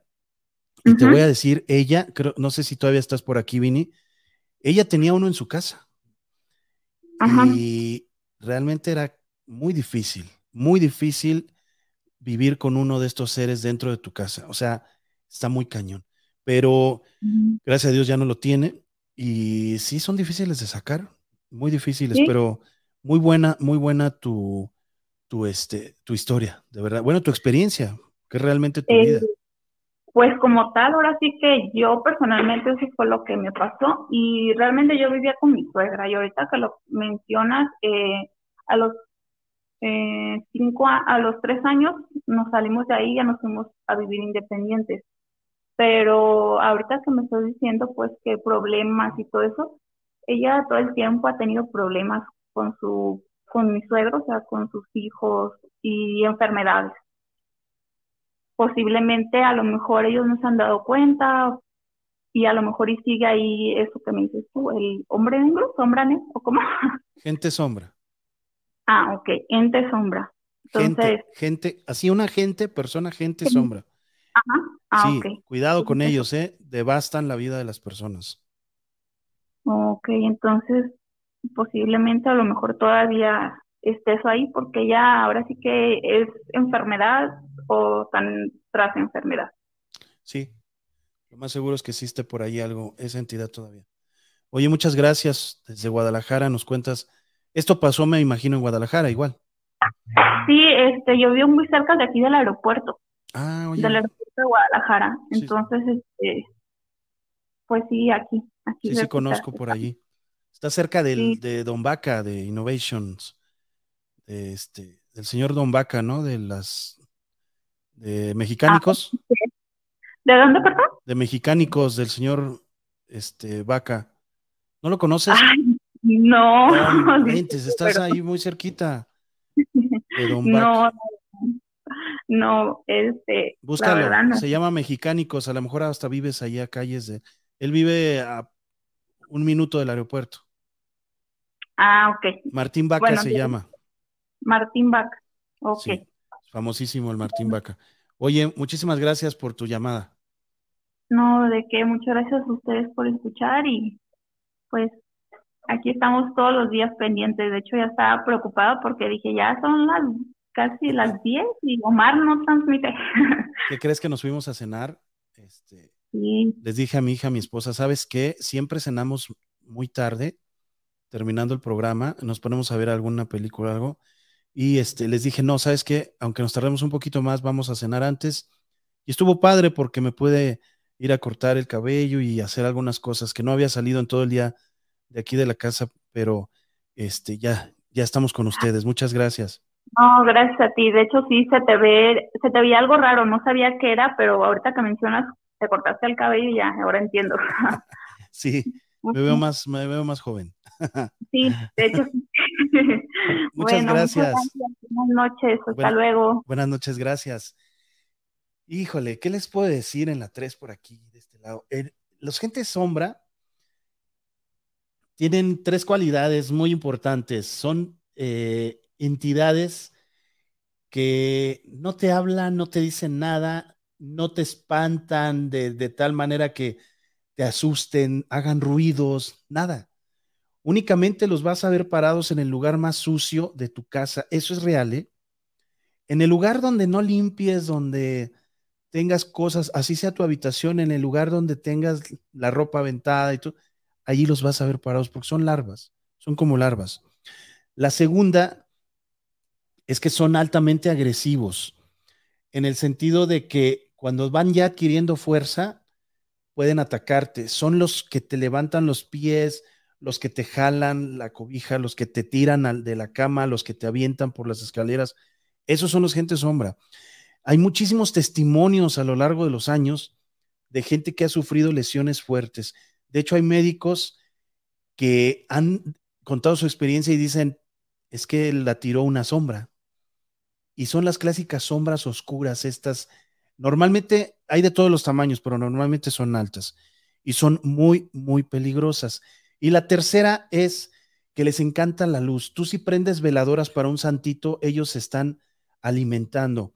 Si tienes luces en tu casa, se dice que la mejor manera de escapar de un gente sombra es que si tú lo ves ya en la esquina de tu recámara, lo que debes de hacer es no prender la luz. Pararte, salirte de esa recámara y procurar que nadie se quede en la recámara, obviamente, salirte con tu familia, irte a la sala o algo y empezar a rezar. No los corras, no trates de correrlos porque son altamente agresivos, como les comento en su segunda característica. Pero existen sí y realmente hay veces que están en todas, en, en algunas casas que ni sabemos que están allí, hasta que visitamos la covacha o visitamos un lugar y vemos a alguien ahí parado, dices, wow, o sea, ellos son como las viudas negras. Ellos en el lugar donde estén calientitos, donde estén cómodos con mugre, donde estén en un lugar donde haya peleas, enfermedades, ellos van a estar cómodos comiendo. Cuando ya empieces tú a mirarte que está, a mirar que están allí o algo y trates de hacer una limpieza o que estés limpiando, es cuando se empiezan a aparecer porque no les gusta ya no estar en su, en su zona de confort. Se dice que entre más altos son más fuertes. Entonces hay que tener cuidado con ellos. Eh, ponemos los teléfonos en el estudio, seguimos con llamadas. A ver, vamos con la historia. Si me permiten, voy a contarles la historia de Kimberly de California. Dice, hola, saludos. Bueno, tenía alrededor de seis años, dormía en medio mi mamá y papá frecuentemente. Teníamos la, la cama y cinco pies de distancia el closet. Era un sábado y desperté muy temprano como siempre. Mi primer instinto era ver a la derecha del closet. Vi una mujer sombra adentro. Era alta, casi topaba el techo. Esos son los gentes sombras. Este, acá lo sigo diciendo, ¿verdad? Ah, bueno, quiero hacer una aclaración. Cinco pies de distancia es eh, porque son medidas de estadounidenses, bueno, medidas que utilizan mucho en Estados Unidos. Cinco pies serán que alrededor de menos de dos metros, menos de dos metros, un metro y medio, un metro setenta de distancia por allí. Eh, vuelvo a leer esta parte. Dormía en medio de mi mamá y mi papá frecuentemente. Teníamos la cama a menos de dos metros de distancia del closet. Era un sábado y desperté muy temprano como siempre. Mi primer instinto era ver a la derecha del closet. Vi una mujer sombra adentro. Era alta, casi topaba con el techo. Su cabello era corto, a sus hombros, era corto a sus hombros y le resbalaba. No podía alcanzar a ver sus pies. No veía ojos, boca, nada. Completamente negra, sombra. No se movía, pero podía ver que respiraba así como uno de humano, aunque estemos quietos, nunca quietos como una foto. Ok, que tenía un movimiento muy ligero, pero se alcanzaba a ver. La observaba y ella a mí. Después de unos minutos de silencio, me arrimé a la derecha de mi mamá para obtener unos de mis juguetes de la mesa de noche, una pelota y no recuerdo qué otro objeto. Y lo tiré a ella, mas como un campo de fuerza, nunca le golpeó nada. Ahí me comencé a asustar y comencé a sacudir a mi mamá para despertar, pero nada, igual pasaba con mi papá. Ahí me asusté. Pensaban que estaba pensando que estaban muertos por culpa de ella. Entré en tanto miedo, comencé a llorar y me escondí debajo de las sábanas hasta que supongo que lloré hasta dormir. Nunca olvidaré cómo lucía. Lo extraño es que mi mamá recuerda haber escuchado mi voz tratando de despertarla, mas ella dice que sentía que le sobrepoderaba el sueño. Esta historia es de Kimberly de California. Muchísimas gracias, Kimberly. Es no había escuchado nunca acerca de un campo de fuerza, pero es una historia muy interesante por ese detalle. Y también por el detalle de que estaban controlados tus papás y no, y no había una respuesta por parte de ellos. Es una historia de verdad muy interesante. Este programa, este podcast, eh, ayuda a eso, a tener más. Eso a mí me ayuda a tener en alguna locación donde esté un gente hombre, donde yo lo esté viendo, tratar de aventarle algo a ver si poseen un, a ver si poseen un este, campo magnético o un campo de seguridad o una aro de energía, no sé, que, te impida que los rocen o que los toquen objetos. Eso va a estar muy padre. te prometo que cuando vea el siguiente gente sombra en alguna locación, voy a tratar de aventarle algo para saber si toca ese objeto a la gente sombra o no lo toca. Y este, la situación es muy, muy importante de que tenga controlados a tus papás. No había escuchado eso de los gente sombra, pero muy interesante. Sí es como demonios de desorden, dice Hermi. Seguimos con las llamadas. Qué miedo y cómo te puedes proteger de esos, dice José. Eh, ¿Cómo se pueden retirar esas entidades? Mm, ya se los he hecho muchas veces, teniendo limpia, teniendo limpia este, la casa, teniendo todo el, en su lugar, un feng shui, aunque suene tonto, el feng shui no saben cómo ayuda para tener una casa con energías positivas. Otra cosa, eh, José Mateo, puedes tener unas campanas. Esto es cierto, cómprate unas campanas pequeñas que suenen bonito y tócalas en la mañana. O simple y sencillamente también golpes energéticos positivos, que es esto, sí. Esto abre, es un campo energético que va a abrir y a estas entidades no les gustan este tipo de ruidos. Vamos con la siguiente llamada. Buenas noches. ¿Con quién tengo el gusto y de dónde nos llamas? Cortaron. Hola, hola. Cortaron. Bueno. Eh, dice Agustina Muñoz, yo en mi caso creo que mi abuela no la deja ir, está muy aferrada a él, no lo supera que ya no está. Eh, eso es peligroso y te voy a decir por qué, Agustina, porque eh, puede, tiene tanto, extra, extraña tanto a ese ser que se le puede presentar no como ese ser y empezarla a manipular gracias a que va a utilizar su envase. Tenemos llamada o ponemos los números, pues que no tenemos ya ahí los números, por favor. Este, muchas gracias. Eh, ¿Sirven los cuencos? Sí, sí sirven los cuencos. Este, dice señora Magda, saludos desde Guerrero. El primero de, de noviembre va a ser el podcast. Angélica Pérez, no sabemos todavía por qué les tenemos. Babo nos consiguió una superlocación cañoncísima para el 31, que no va a poder ser VIP. Vamos a buscar otras para VIPs. Cascabeles también funcionan, Norma Chávez. Este, ahorita les cuento, ¿eh? los voy a dejar con la duda. Buenas noches, abrimos micrófono, por favor. Buenas noches, ¿con quién tengo el gusto y de dónde nos llamas? Muy buenas noches. ¡Ay, un tacuache! Eh, soy María Cisneros, ¿cómo están? Hola, Mari Cisneros, ¿dónde está el tlacuache? Ya aquí en el jardín, ya, ya se fue. Oh. Este, pero ya. Es que me salí hasta afuera a fumar un cigarrito. Ok. Oye, este, yo quiero un, un tlacuache de mascota. Ay, no, qué horror, Ahorita se lo mando. este, bueno, ¿se acuerda que yo le había platicado que eh, de lo que me había pasado? Bueno, pues se lo voy a contar.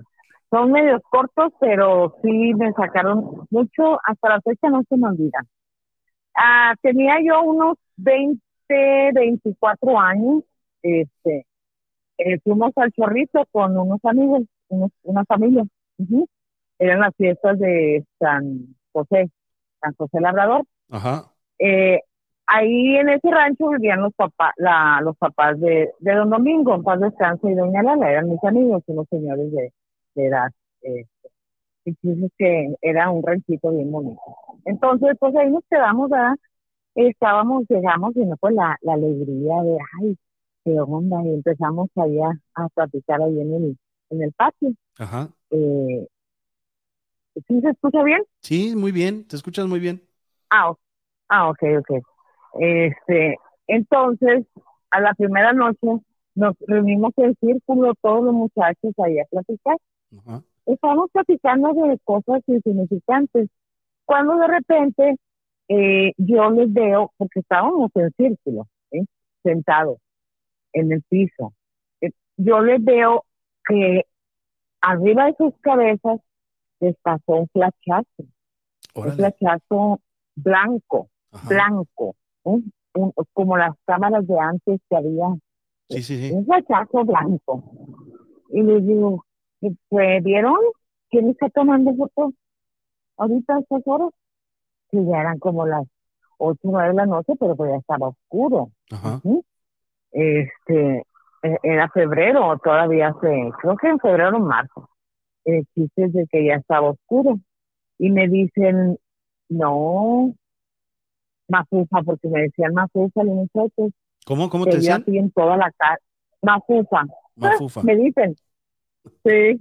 No, mafufa, te dio aquí en toda la cara. Les digo, no, no, no, ustedes les dio en toda la cara. ¿Quién, quién está tomando? Y todos volteamos así. Pues no, las, eran, eran chocitas bien bonitas, nada, era con un poquito nada más, o sea, no, no, y nadie, estábamos, nada más los, de, los que debíamos de estar ahí. Okay. Y ellos me dijeron que a mí me había dado todo en la cara. Y yo les dije que no, no, a mí no, me hubiera relampagueado. Claro. Pues así quedó.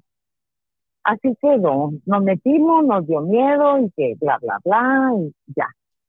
Eh, nos vinimos de allá, ¿verdad? Del Chorrito. Pasaron los años, yo me vengo a vivir aquí a McAllen. Eso fue, tenía como 24 años, fue como en el 94, yo soy del 70. Uh, sí, metí 24, 25, más o menos. Yo me vengo aquí a, vivir aquí a McAllen, este, después de los, como a los 27, 28 años. Entonces, eh, yo tenía ya una pareja y yo vivía en una trailita de esas casas móviles, sí, que las tumba cualquier aironazo. Okay. Eh, ahí vivía con mi pareja y estábamos mis sobrinas y yo y mi, mi expareja y su hija y nos pusimos a jugar. Aquí eh, es un patio de, de cuántos metros, cuatro metros, bien chiquito. Sí. Y nos pusimos a jugar lotería. Entonces ya eso como de la medianoche, ya serían como las 12, una de la mañana, pues se acaban los cigarros, ¿sí? Estábamos, eh, todos mis sobrinos, este, y pues ahí enfrente estaba una tiendita, estaba porque ya no está. Entonces, pues va mi, mi pareja con mi sobrino, el único hombre que había ahí, se queda la hija de él, se queda mi sobrina y mí, mi sobrina Matita, y Stephanie, Stephanie estaba más chiquita, con tres de mis sobrinos. Ah, nos quedamos nosotros ahí jugando. Donde de repente, otra vez, el flachazo a ellas en la cabeza. Órale. Y digo, pero ya años, bastantes años después. Entonces le digo, ¿qué pasó? ¿Qué, qué, quién nos tomó foto? ¿Qué, qué, ¿Quién prendió el teléfono? ¿Qué? Porque ya, ya andaban los teléfonos ahí. Sí. Nadie se eh, le digo, es que les pasó un flechazo arriba de las cabezas. ¿Lo vieron? Sí, pero te dio a pipi en toda la cara. No, les digo, no, a mí no me dio nada. Pues, no, no, no. No, sí a pipi, a no, a ustedes, a ustedes les dio. Pues así quedó. Qué raro, no saben qué, vamos a meter. Ya me dio cosa. Pero ni, ya ni me acordaba del, del chorrito. Ajá. Este, entonces, en lo que andábamos metiendo, eh, llega un chavo, don Omar, llega un chavo joven de unos 24, 25 años, pero todo de blanco. Traía una playera blanca, blanca, pantalón blanco, tenis blanco. ¿Como, doctor, como enfermero? Eh, como deportista. Ok. Pero porque traía playera, eh, como cachucha blanca, ¿sí? Entonces llega y dice hasta eso, muy amable, dice buenas noches, buenas noches. Y yo me pongo hacia enfrente de las muchachas, así como en defensa, dice, este pues quién es. Digo, ¿qué se le ofrece? Y aquellos todavía no llegaban. Este, dice, no, disculpe, es que ando buscando, me, me dijo el nombre de, de una mujer muy raro. Eh, Yuridia, Yuridia, Susiria, por ahí, y Siri, algo así. Ajá. Le digo, no, yo aquí conozco a todos, nadie. Ese era un parqueadero pequeño, nadie. Ah, bueno, muchas gracias. Y en, en un segundo, no sé qué hora, ya estaba uno ahí. Igualito, don Omar, pero de negro. Órale. Negro, ajá, igualito. Y lo mismo. Me, dice, no, ya le dije que aquí no vive nadie. y así yo, fuerte, va, como fuerte. Y le dije a mi muchacha, vámonos, tanto. Entonces, en eso, cuando le dije, vámonos, me volteo y, llega mi ex y mi sobrino. Y le digo, ya le digo, ¿qué onda? Mira, mira vente, aquí va, aquí tienes que ir aquí, aquí a la vueltecita, es un espacio de unos 40 metros, yo creo, estaba en la calle. Sí. Y vamos, y vamos, y la sorpresa que ya iban en la esquina. Allá le dije, ¿cómo llegaron tan rápido hasta allá?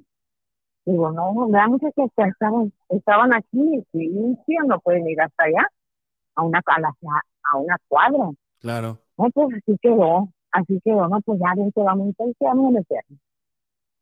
Bueno, en lo que andábamos metiendo, volteo hacia mi izquierda y pues eh, eh, los que no saben, ¿verdad? aquí en Estados Unidos las trailitas, los parqueaderos, los estacionamientos de trailitas, pues también pegadas. Entonces, eh, parecen casas de ratón, pero ahí estamos bien felices. Entonces volteo hacia mi izquierda y veo al de blanco. Y digo, mira, allá va, hacia la otra calle. Ven que vamos a toparlo por aquí. Y, digo, van los dos, van los dos. Don Omar estaba una traila de una vecina. Mi ex fue por el lado izquierdo, yo por el lado derecho y nos topamos los dos así nomás por contarme aquí, aquí, aquí los vi, aquí los vi, se desaparecieron. Wow. Bueno, así quedó. No, pues ya, ya, solo Dios sabe, solo Dios sabe qué fue. Entonces, a los meses, a las, al año, me cambié de ese, de ese parqueadero, de ese, de ese lugarcito, a unas cuatro trailers casi a la orilla, pero de la calle principal. Ajá. Y habíamos jugado lotería otra vez, este, y me quedé yo sola con una vecina, platicando, echando muy bien padre. Y ella estaba, ah, yo estaba dando la espalda a, a mi trailer y ella estaba de espalda hacia la calle. Entonces yo veía la calle para allá y ella veía la puerta de entrada. Entonces, este, no, pues así estábamos cuando de repente, pero esta vez, esta vez fue una luz amarilla. Le digo, que tiene un carro que, tiene un carro, que eran como las 12 de la mañana. Ajá. Dice, sí, de vecina. Yo le dije como que le alumbró en, en la cara. Dijo, yo pensé que venía carro. Digo, no, no, ¿cuál cara? No, yo te lo había pedido sí, en la cabeza, dijo, viene un carro, o viene de acá, viene de, del norte de de, de este oeste, pero no, no, y así, así quedó, ya no supe jamás qué, qué sería, Órale. no, ya, Oye, buena, no ya. no, ni quise indagar ni nada, sí, claro. solo Dios, solo Dios, qué serían, o sea, fueron tres veces, tres veces. No, buena historia. Solo ¿eh? Dios. Fíjate que eso le veo más extraterrestre que paranormal. Que paranormal, ¿verdad? Pues solo Dios sabrá Dios, sabrá Dios qué sería. Luego, allá, ya para terminar, eh, con el tiempo, bueno, al tiempecito, en el chorrito, fíjese lo que pasó, rapidito se lo cuento. Este, no, pues que se revuelve en la isla, ya sabe, pueblo chico infierno grande este, no, pues que una luz y que no sé qué, no, pues que es que hay un tesoro y que ahí, que, que ahí con doña, doña, ay, doña Jerón, para estar señorita, está doña Lencita, y que era para la que le dio la luz, y que era para ella, no, que yo no sé tesoro. Bueno, llegó tanto oídos al, al, al, hijo, al hijo acá en Reynosa, de, de, ahí del Cerrito a Reynosa, acá vivíamos todos, este, que uno de ellos se fue, se fue, uno no se fue si no, esta no quiere nadie, sí. Pues por Dios que eh, este, ay, ¿cómo se llama Pablo? Creo. Escarbó, escarbó ahí más o menos por donde estábamos. Ajá. Eh, creo que le dio el mal del, del gas. Sí, se Estuvo enfermo un, buen tiempo. No, no se murió porque eso lo Dios sabe, es grande. No se murió, pero pero sí, sí, ya no volvió a ser el mismo se quedó como tontito. Sí, es malísimo ese gas. Este, sí, quedó mal, pobrecito. Y que y, me pedían que fuera, que a mí, para mí era el, tesoro. Ah, no, a mí no me traen, a mí me lo hacían en la mano. Pero sí, eso fue el dato curioso. Muchas gracias. Esa era la luz, que, por eso. No, muchas gracias, Mari. Muy buena, muy buena historia. Gracias, gracias. Que pasen muy buenas noches. Vuelvo al, al en vivo. Gracias. Gracias. Bye. Bye, bye. Bye, bye. Oso, muchas gracias por tu donación. Dice, saludos familia, ahí les mandé una anécdota. ¿En dónde? A ver, chéquenle, si no, me la mandan, por favor. Dice TF, de niña recuerdo que mi abuela decía que de noche los juegos son del diablo, esos como las cartas, lotería, etc. etc. Será cierto. Bueno, todo juego de azar es mal visto, apuestes o no apuestes, es mal visto para el, el bien, para Dios, para todo este tipo de, espiritualidad. ¿Por qué? Porque la adivinación, como, como bien lo dice la Biblia, pues no puede ser de nadie más que de Dios. Nosotros no, no, no debemos ni tenemos que saber nada acerca de eso. Y está contemplada la lotería, el dominó, las cartas, todo eso está contemplado como, como este, juegos de azar. Y sí, dicen que son los juegos del diablo pero no creo que haya ido por allí. Yo creo que esto es más otra cosa. Por allí los visitaron unas personas muy, muy, muy interesantes. Dice, hola Omar, buenas noches. Te hablo desde Salta, Argentina. A mí personalmente nunca me sucedió nada paranormal, quizá no soy de percibir, pero claro que creo. Hace como 15 años mi madre tenía a mi abuela que estaba ya en una situación muy delicada de salud. Ya estaba en estado vegetativo por una avanzada enfermedad. La cuestión es que ella estaba sola con mi hermana en la habitación del hospital, cuando ella cuenta que estaba rezando pidiéndole a Dios explicación del por qué su madre sufría tanto y por qué tanta agonía, a lo que en un momento ella siente que le tocan el, el hombro. Se voltea y mi hermana estaba durmiendo y no había más nadie allí en la habitación. Tu mamá, creo, ¿no? Dice, y mi... Yo creo que tu, abuela, perdón, y no había más allí en la habitación, cuestión que al momento ella llama a un enfermero porque su madre empezó a empeorar, exactamente su mamá, y a los minutos falleció. ¡Wow! Qué, qué fuerte! Ella nunca había vivido algo así y le impresionó mucho esa situación. Un saludo a toda la familia sin miedo, se les quiere Omar y Magda. Muchísimas, muchísimas gracias. Eh, dice, hace como 15 años mi madre, entonces si era tu hermana, una disculpa, es que estoy entendiendo que estaba también tu hermana en la habitación. Ok, estaba la señora ya agonizando, la abuela, estaba la mamá rezando porque, por un por qué, ¿no? O sea, ¿por qué a nosotros? ¿Por qué a mi, a mi mamá? Todo esto y su hermana, su hija, hermana de nuestro amigo, eh, ¿quién fue, perdón? Me dicen quién fue, por favor. Oso, de nuestro amigo Oso, estaba durmiendo. Entonces ella volteó para ver si era la hermana y no, no era la hermana. Eh, en los hospitales hay muchas almas que, que están penando, pero a la vez reconfortan ya sea al moribundo, al enfermo, o reconfortan al, al, al, al, este, ah, váyanlo abriendo, por favor, al este, al acompañante, al familiar. Ok, buenas noches, ¿con quién tengo el gusto y de dónde nos llamas? Con Angélica. Angélica, buenas noches, ¿de dónde nos llamas? Hola, buenas noches. Del estado de Guerrero. Ah, bienvenida. Ya habías hablado, ¿no? Sí, ayer. Ah, sí, sí, eres Angélica, claro. Adelante con tu, con tu historia. Ah, mira, amor, te comentaba que en esa casa donde vivíamos pasaban muchas cosas y siguen pasando muchas cosas. Ajá. Este, tendría yo como unos 10 años cuando llegamos a vivir a esa casa. Okay. En una ocasión, este, pues durmiendo, soñé que la, el patio de mi casa se iluminó, pero era una luz blanca muy fuerte, así como si fuera una luz LED pero pues hace, hace 30 años, hace 40 años, no, había ese tipo de luz. Y en el sueño vi que era una nave espacial, que este, bajaron dos hombres este, muy altos, pero no este, como de dos metros, dos metros quince, dos diez. Ajá.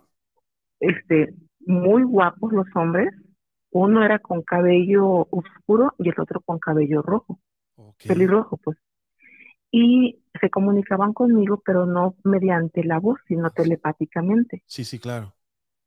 Y cuando yo me di cuenta, yo estaba, yo veía los planetas, estaba sin el espacio, pero veía a través de unas ventanas, veía eso.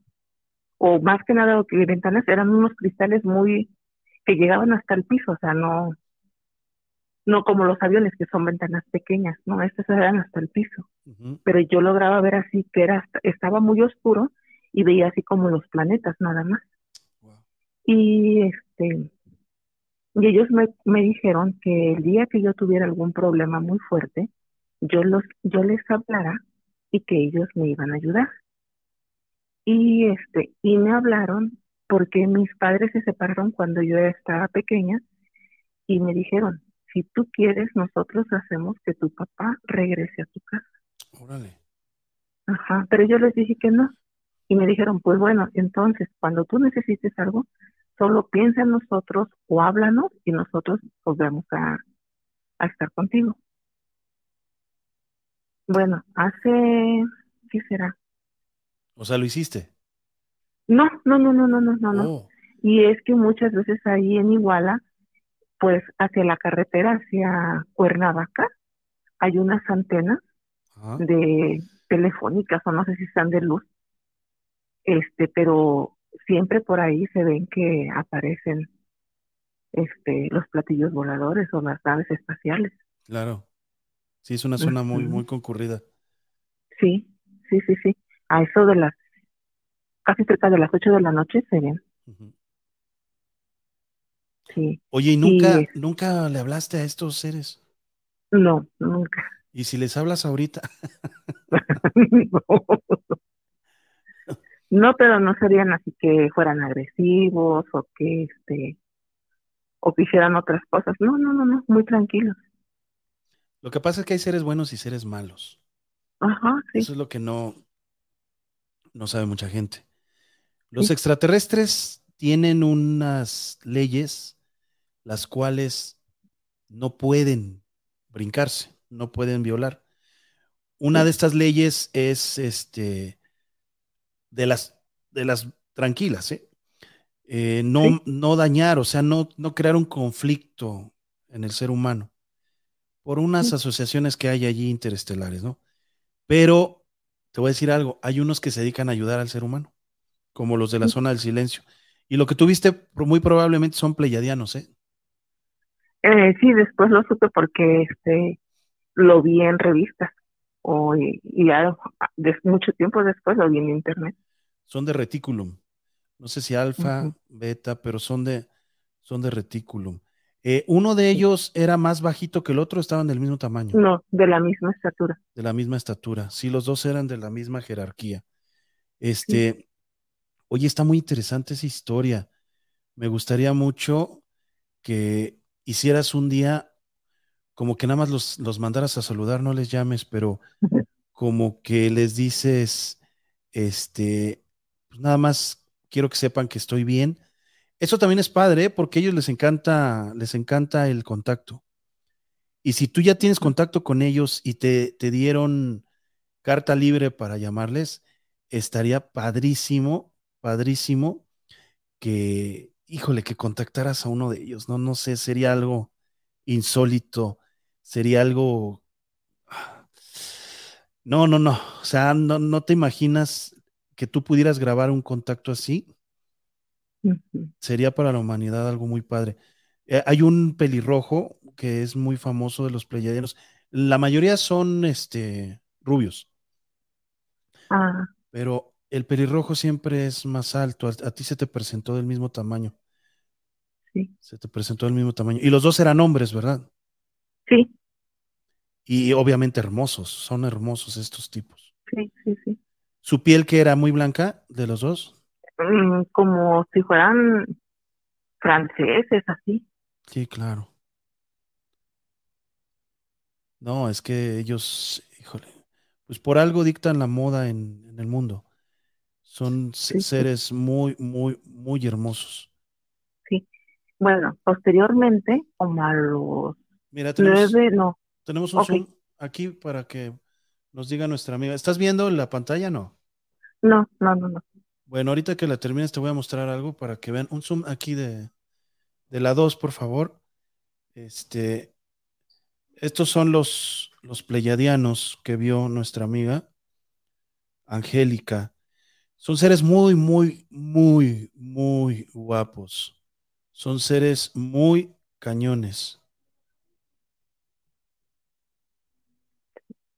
Bueno, después de que fueron 11 años después. Sí, bueno.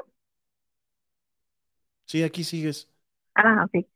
Este, fuimos a visitar a una tía y este, y uno de sus sobrinos fue corriendo a decirnos que saliéramos al patio a ver, que porque en la televisión estaban transmitiendo que habían naves volando sobre la ciudad. Y salimos al patio a ver cuál fue mi impresión que al ver hacia arriba estaba una nave hacia, hacia arriba de nosotros. Yo creo que como unos 50 metros o 100 metros cuando mucho, porque sí se, este, pero se escuchaba un zumbido, un zumbido como de abeja, y arriba estaba una nave, pero con varios focos, varios focos y giraban alrededor, giraban y giraban y giraban alrededor, y la luz muy fuerte. Y este, y ahí estaba parado, tardó yo creo como unos tres minutos. Y ya después avanzó. Nosotros nos retiramos de la casa de, de mi tía y fuimos hacia el centro en un, en un carro y alcanzamos a ver que arriba de la iglesia andaban como tres. Órale. Y ya después este, se desaparecieron. Y fue una noticia en Iguala y este, lo pasaron en la televisora. O sea, lo grabaron mucha gente, lo vio mucha gente. Sí, sí, sí, lo vieron. Oye, ¿y no te da, no te da así como que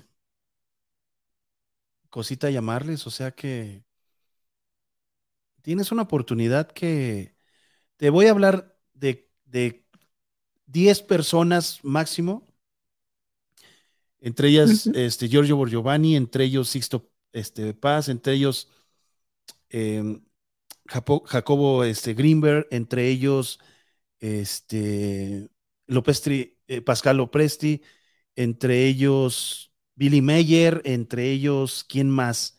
O sea, este, ¿quién me falta? ¿Quién me falta? Eh, yo pienso que JJ Benítez, por supuesto, lo que escribió no es otra cosa, no es nada de su imaginación.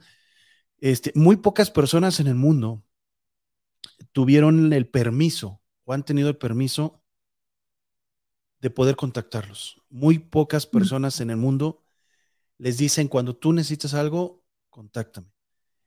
Tienes una oportunidad de verdad, Angélica, muy grande, muy grande, porque realmente son pocas las personas a lo largo de la historia en que dejaron un contacto directo y una línea de comunicación directa para cuando tú necesitas algo.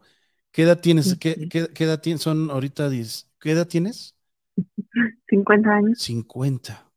No, hombre, yo los hubiera, yo ya los tuviera hartos. Yo les estuviera hablando dos, tres veces al día. ¿Qué pasó? ¿Qué? No, nada, nada más, estoy, estaba viendo que estén ahí. Ahí están, sí. Ah, no, nada más, nada más, no hay bronca.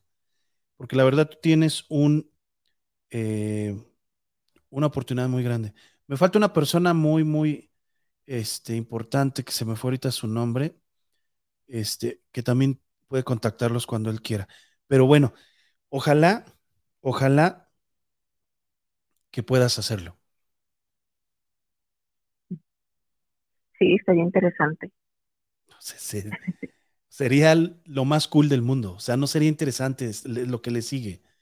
Sería, sería una de las experiencias más importantes para el ser humano. Nada más simple y sencillamente. Sería un contacto del cuarto, del cuarto tipo directamente de un ser humano eh, consciente, porque normalmente no estamos conscientes cuando ocurren, consensual, los dos quieren verse y aparte de, documentado, o sea, no, no, te quieres volver la persona más famosa del mundo, contáctalos y grábalos. Si te quieres volver la persona más famosa del mundo, así te lo digo. Yo daría lo que fuera por tener un contacto así, consensual, con ellos. Yo me perdí minutos y cuando los he visto nada más los veo volar o, o de, de, lejos he visto algunas figuras. De hecho, tengo grabadas unas que mucha gente no cree que sea verdad, pero eh, no, estábamos, no estábamos solos. Iba con un amigo y se asomó uno de estos seres grises y lo que es la realidad es que había gente buscándonos ahí para golpearnos. Entonces, como que para que yo metiera a una persona o hiciera algo, estaba muy cañón. Después nos topó la, la gente del pueblo y nos sacó sí, lo vi, con, pistola, con pistola en mano. O sea, este, no hay forma de que yo pueda truquear algo así. Y no me gustaría, ¿no? Entonces, híjole, ojalá. Sí, y yo creo que porque como era niña, o sea, cada vez que volteaba a ver al cielo, siempre veíamos así una nave con mi hermano. Eso, sí, eres contactada, claro. Híjole, ojalá, Angélica, que, que quieras, este, y eh, que quieras contactarlos. Y cuando estés en Ciudad de México, háblanos y cuenta tu historia aquí personalmente en cabina. Uy, casi no viajo. Pero bueno. Pues ahí tienes el transporte. Ellos te pueden llevar a cualquier lugar del mundo en segundos. Te pueden llevar a la luna en 25 minutos. O sea, ahí tienes el transporte gratis, solo que quieras usarlo. ¿Sale? Sí. Muchas gracias, Angélica. No, igualmente. Cuídate, gracias. Hasta luego. Igualmente. Este, esa es una historia de Angélica que fue contactada de pequeña por unos pleyadianos, estos seres hermosos de, de Reticulum, de por allá de la zona de Reticulum, y le dijeron que cuando necesitara algo, podía contar con ellos y aparte que si querían, volvían a unir a su familia, a lo cual ella muy inteligente, a pesar de ser chica, dijo que no, les dio su libre albedrío. Una, una historia sorprendente. Ojalá que tengamos más noticias de ella. Buenas noches, ¿con quién tengo el gusto y de dónde nos llamas? Hola, ¿qué tal, Omar? Buenas noches. Habla Marioni de Acapulco nuevamente. Hola, Marioni. Bienvenido. Cuenta tu historia, hermano. Gracias por estar aquí. Ah, de qué, gracias a ti. Eh, bueno, no, en esta ocasión no es mía. Ah, no, entonces cuélgale, cuélgale Marioni, no es de él. Ya está, se está robando historias, Marioni. No, ¿de quién es ahora, Marioni? Es de un conocido de la familia, este, de muy, muy, muy, muy buena amistad que tenemos desde hace, desde hace años. O sea, tú, tú sabes que, es verdad lo que vas a contar. Sí, sé que, sé que es verdad porque es una persona este, muy, muy conocida y muy querida aquí en, en el Coloso donde vivo. Ajá. Y sé que es verdad las que, me contó. Adelante, adelante. Eh, su, su papá de él falleció ya hace algunos años, que serán, no sé, 20 años. Y él cuenta dos historias que en dos ocasiones su papá no se le apareció a él porque no lo ha vuelto a ver ya muerto. Pero dice que en una ocasión él tiene como una pequeña fábrica de, pan y de bolovanes aquí en el Toloso. ¡Oh, qué rico! Muy, muy famoso.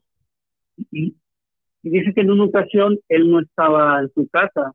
Eh, digo, no estaba en su, en su, no sé, su fábrica, no sé cómo se le pueda llamar. En su negocio. En su negocio, exactamente. Y un vecino de ahí, que era drogadicto, este, se metió por una de las ventanas, la, la rompió, la abrió y se metió buscando alguna herramienta para vender, no sé, algo para su droga. Ajá. Y dice que este, al otro día lo fue a buscar y le dijo, oye, Luis, fíjate que estoy muy apenado contigo porque yo ayer estaba muy desesperado y quería, quería para mi droga, pues tú me conoces, que no soy mala persona, pero tengo este problema de mi vicio. Yo me metí por tu ventana, dice, ah, sí, yo tenía la duda del por qué estaba mi ventana abierta y veo que no me hace falta nada dentro de mi, de mi taller, de mi negocio. Yo ya sé qué pasó, yo me metí, pero cuéntalo. Dice, yo me metí, pero me, tu, papá salió. Claro, por supuesto. Tu papá salió y me dijo, oye, no le estés haciendo esto a Luis, a mi hijo, porque él te aprecia mucho. Y este, no lo hagas, fíjate que eso está muy mal, mejor busca un empleo. Y tu papá, estuvimos ahí un rato platicando, como media hora, y me hizo reflexionar tu papá y, la verdad, este, pues, estoy pensando dejar esto y ya. Este, pero vengo a decirte, yo fácilmente no te pude haber contado, pero mejor vengo a contarte. Dice, espérame, espérame, ¿quién te dijo que, a quién viste? A tu papá, me salió tu papá y me dijo, espérame un poquito. Y abrió su cartera y sacó una, una foto infantil y se la mostró. Él, dice él, tu papá me, me dijo ayer, dice, carnal, mi papá tiene tres años que falleció. ¿Cómo? Dice que casi se le donaban las piernas y casi se desmayaba. Sí, por supuesto. Pero este, dice que se fue de ahí, y ya no volvió a aparecer en la, en la colonia y se perdió el, chico este de que vio su padre, pues que le, le estaba ayudando desde el otro mundo. Sí. Y en otra ocasión, este, fue en una de esas épocas que no, no tiene pedidos, no hay venta de pan y le estaba yendo un poco mal, pues.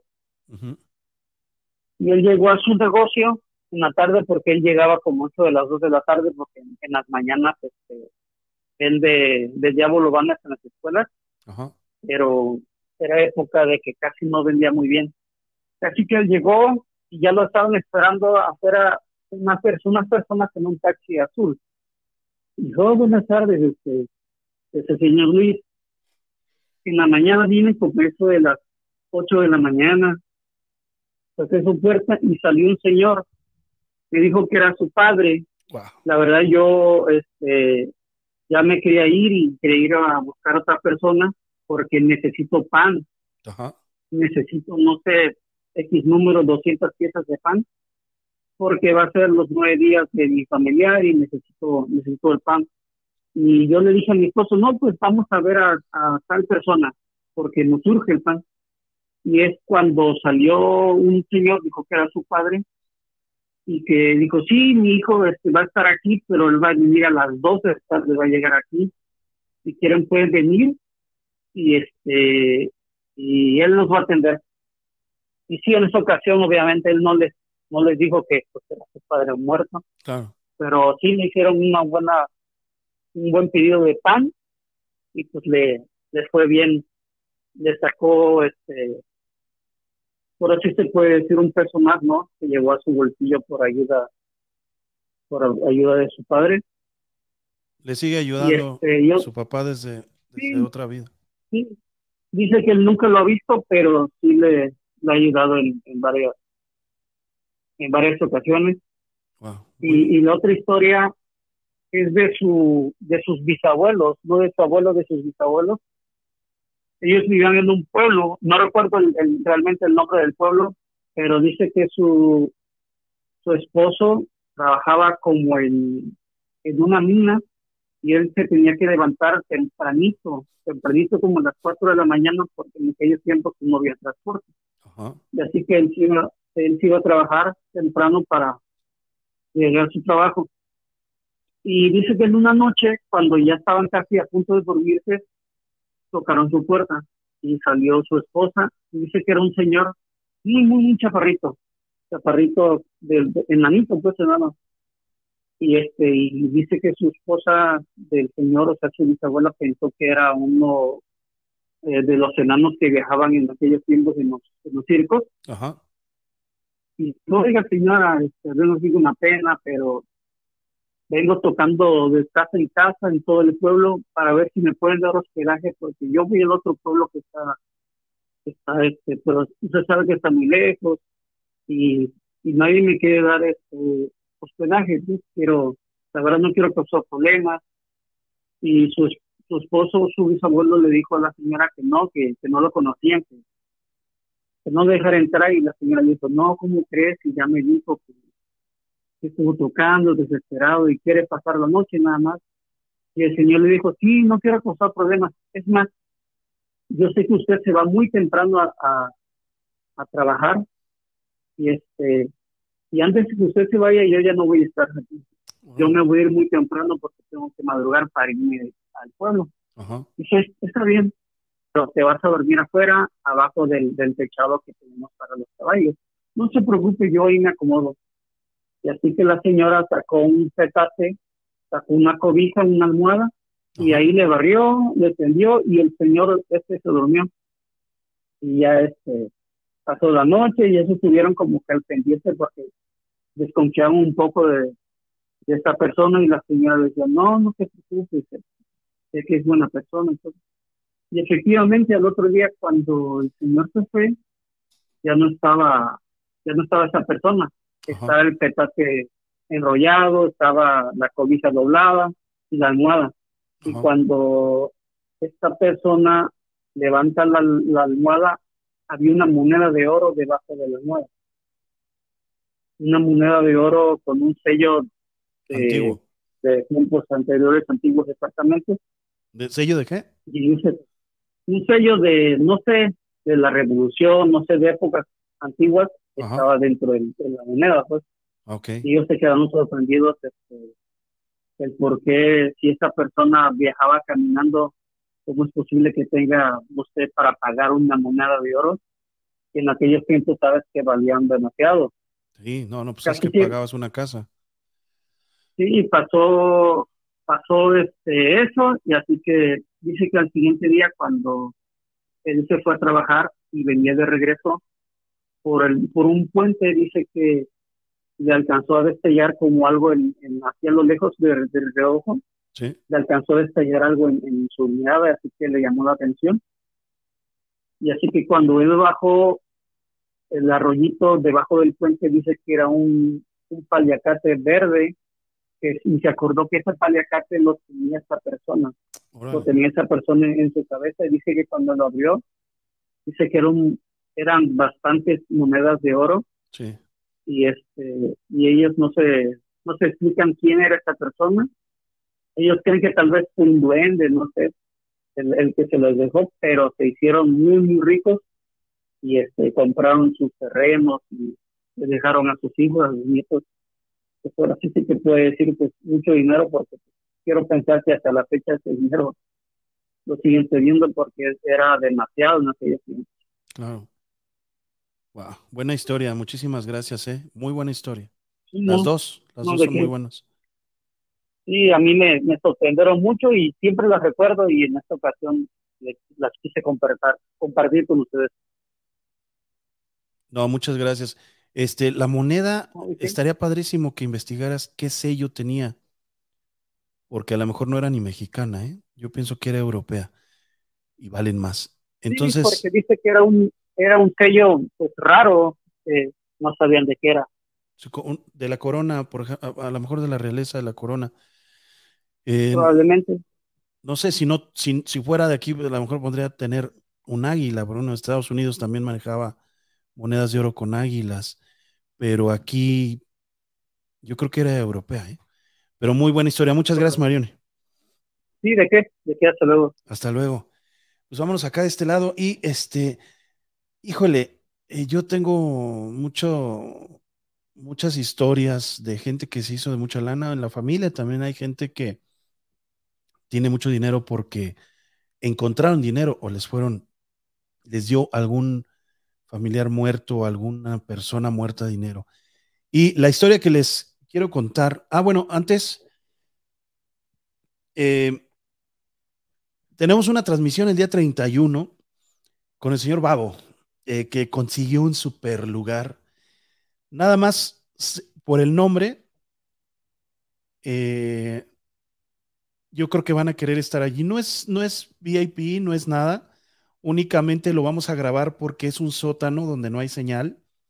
Es de un edificio donde llora un niño y una mujer se lamenta horrible entre 2 y 3 de la mañana.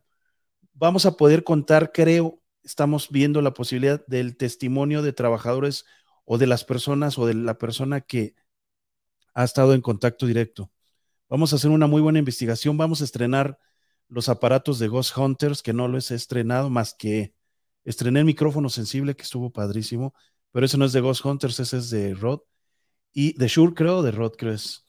Este, pero vamos a poder estrenar, hay niño, entonces vamos a poder estrenar, el osito de peluche con sensores, a ver si, si este niño se atreve a tocarlo. Y va a ser el 31, yo creo que se los voy a estar presentando el primero o el 2 de noviembre, ya como video. No hay señal desafortunadamente abajo. Y váyanse preparando porque el día de mañana voy a presentar también el post del VIP, los que nos gusten acompañar, 200 pesos o 14 dólares. Ya saben, hay bastantes formas de enviar el dinero desde Estados Unidos, desde cualquier país, pero si gustan ustedes apoyar, ¿ok? Si no, no hay ningún problema, ustedes esperen estos podcasts o los videos que vamos a tener en las series. Y otra cosa, ¿qué más les iba a platicar? Este, la historia para terminar, ¿verdad? La historia paranormal. Cortamos llamadas en este momento y es una historia corta, pero muy fuerte. Los que tengan el balcón, ciérrenlo ahorita. No lo abran. No lo vean, porque les va a dar mucho miedo. Una mujer acababa de tener una discusión fuerte con su esposo y se, se fue de casa con su mamá. El esposo le habla por teléfono y le dice que por favor, por lo que más quiera, regrese, porque acaba de ver algo muy feo. Entonces, ella piensa que es un chantaje y no regresa. Al otro día regresa en la mañana por sus cosas, porque ya quería ella de plano irse, ya separarse, y encuentra al marido en una posición de tristeza, lo encuentra y casi sin poder hablar, y le dice, ¿qué pasó? ¿Qué tienes? Ahora sí, estás arrepentido y le empieza a reclamar, y el Señor no da ningún gesto, no da nada, únicamente levanta la mirada, se le queda viendo a su esposa y le dice, ayúdame, y se desmaya. Los doctores eh, va a la ambulancia, se lo llevan al hospital, el, marido muy, en un estado muy mal. Los doctores dicen que, que ¿qué ocurrió? Trae derrames en los ojos, derrames de, de presión muy alta. Y dice la mujer, es que nunca ha sufrido presión alta, hasta hace ejercicio y todo, o sea, no tiene eso. Pues él tiene un shock y ella le dijo, nos peleamos anoche. Dijo, no, no, no, no, no, no es para que se ponga así. Viene en un estado crítico de salud, eh, como si hubiera tenido un accidente, así se lo puedo poner. Viene con un shock mental cañoncísimo. Total que él está meses en el hospital, meses. Olvidan el problema, ella lo empieza a ayudar otra vez, se perdonan y todo. Y ella siempre le preguntaba en esos meses, cinco o seis meses, ¿qué viste? ¿Qué pasó?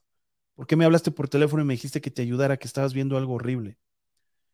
Dijo, no, déjalo así, no, no te voy a decir, no te puedo decir. Hasta que ya cuando él sale del hospital en casa, le dice ella, mira, ¿sabes qué? Esa duda me, me trae mal. ¿Fue mentira lo que me dijiste? ¿O por qué, por qué te pusiste así? No le quisiste decir a los doctores, no le quisiste decir al psicólogo, no le quisiste decir a nadie. Y le dice, ¿soy una voz? ¿O quién habló?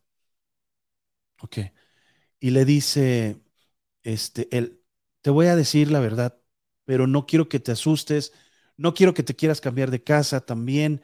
Pudo, pudo ser un sueño, pudo ser un hecho que, como yo estaba enojado, imaginé cosas. Y él dijo, dime. Dice, cuando tú te fuiste, yo estaba muy molesto y me salí al balcón. Dejé las cortinas abiertas porque para salir, bueno, abrí las, las puertas interiores del balcón y me senté en la cama cuando regresé de, de mirar a través del balcón. Estaba muy molesto porque vi que te estabas marchando, vi que vi hasta tu auto donde dio vuelta en la última calle. Yo me imagino que esta, esta familia vivía en alguna parte alta. y me sentí muy enojado, empecé a pegarle a, la pared, no fuerte, pero así como con, con, enojo, con rabia, y me senté en la cama.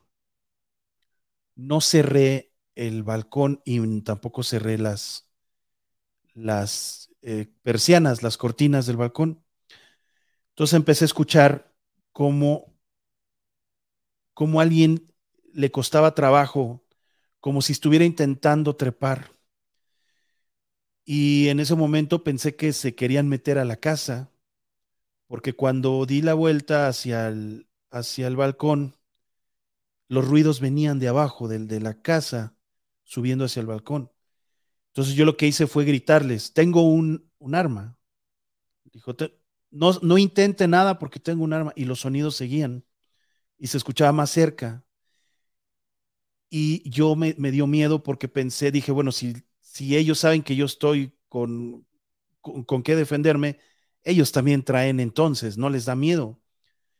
Y dice que cuando se acercó a cerrar, alcanzó a cerrar las, las, las puertas corredizas del balcón, un balcón de puro cristal, de, aluminio, eh, este ser ya mostró su cara y era una mujer completamente desfigurada, era horrible, sus uñas muy largas, descuidadas, una mujer muy, muy mal, semidesnuda, eh, se brincó el balcón con una facilidad tremenda y se le puso de pie contra el, en, él de un lado del cancel y ella del otro lado del cancel, es, le escurría como una especie de baba oscura y no tenía ojos, tenía cuencas y se le quedaba viendo, o sea, él, a pesar de que no tenía ojos, había un color rojo dentro de sus ojos, tenue, como si, como si por dentro estuviera iluminada.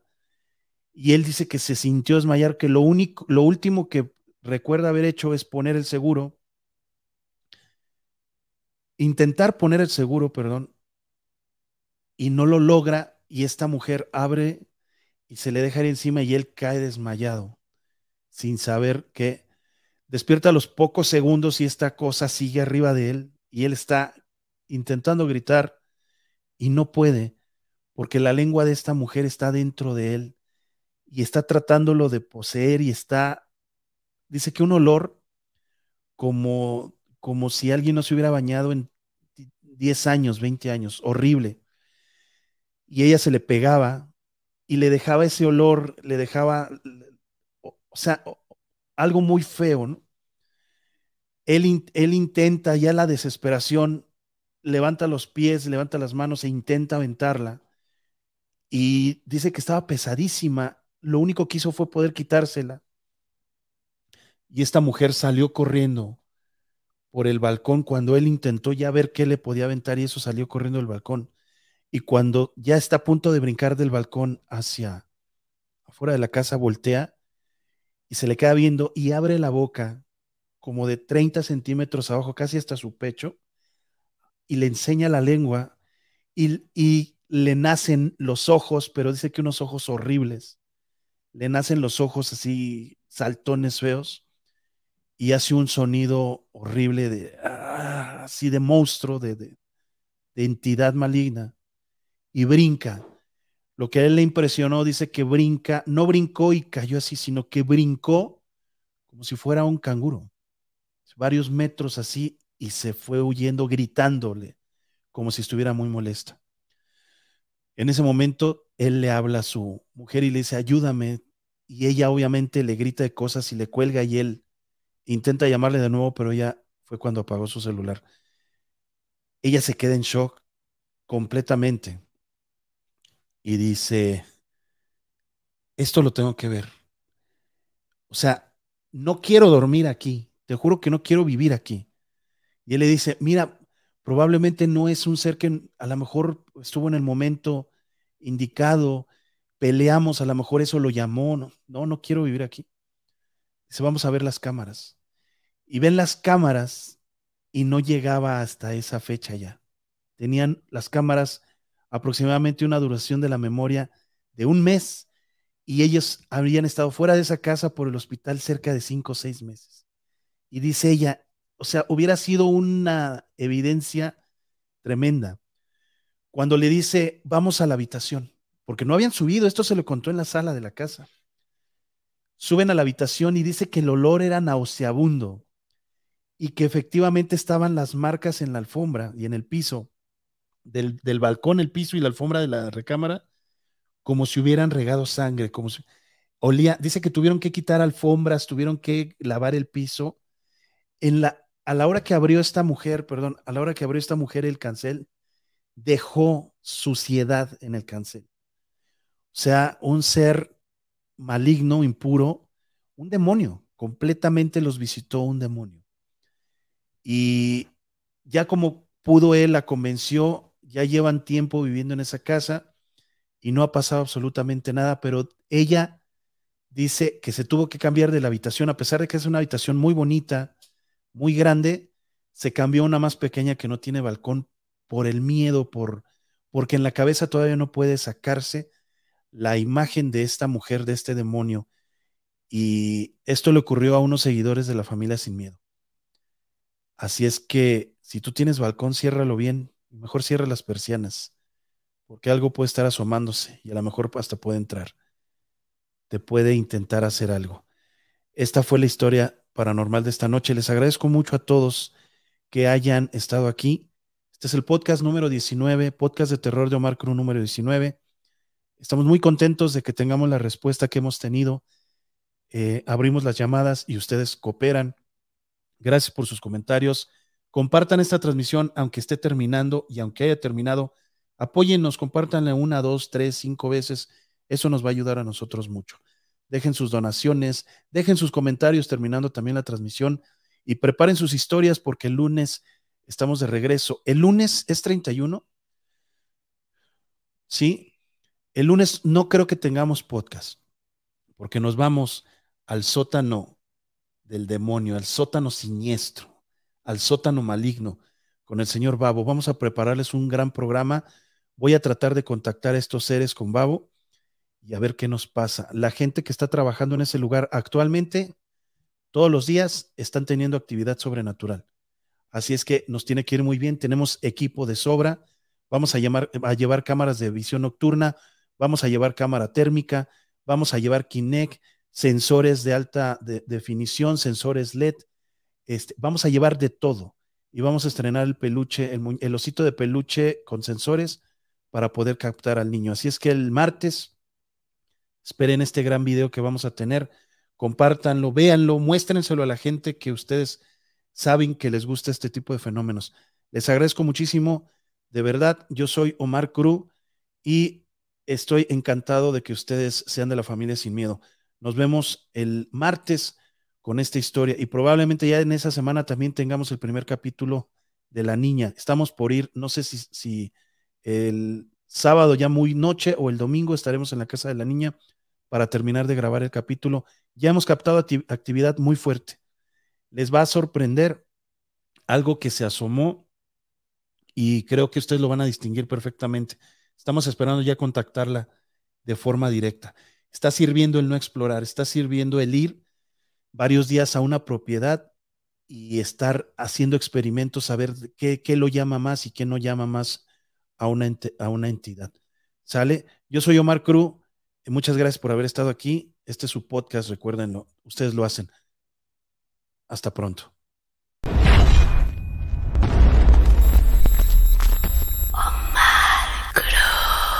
Paranormal Office.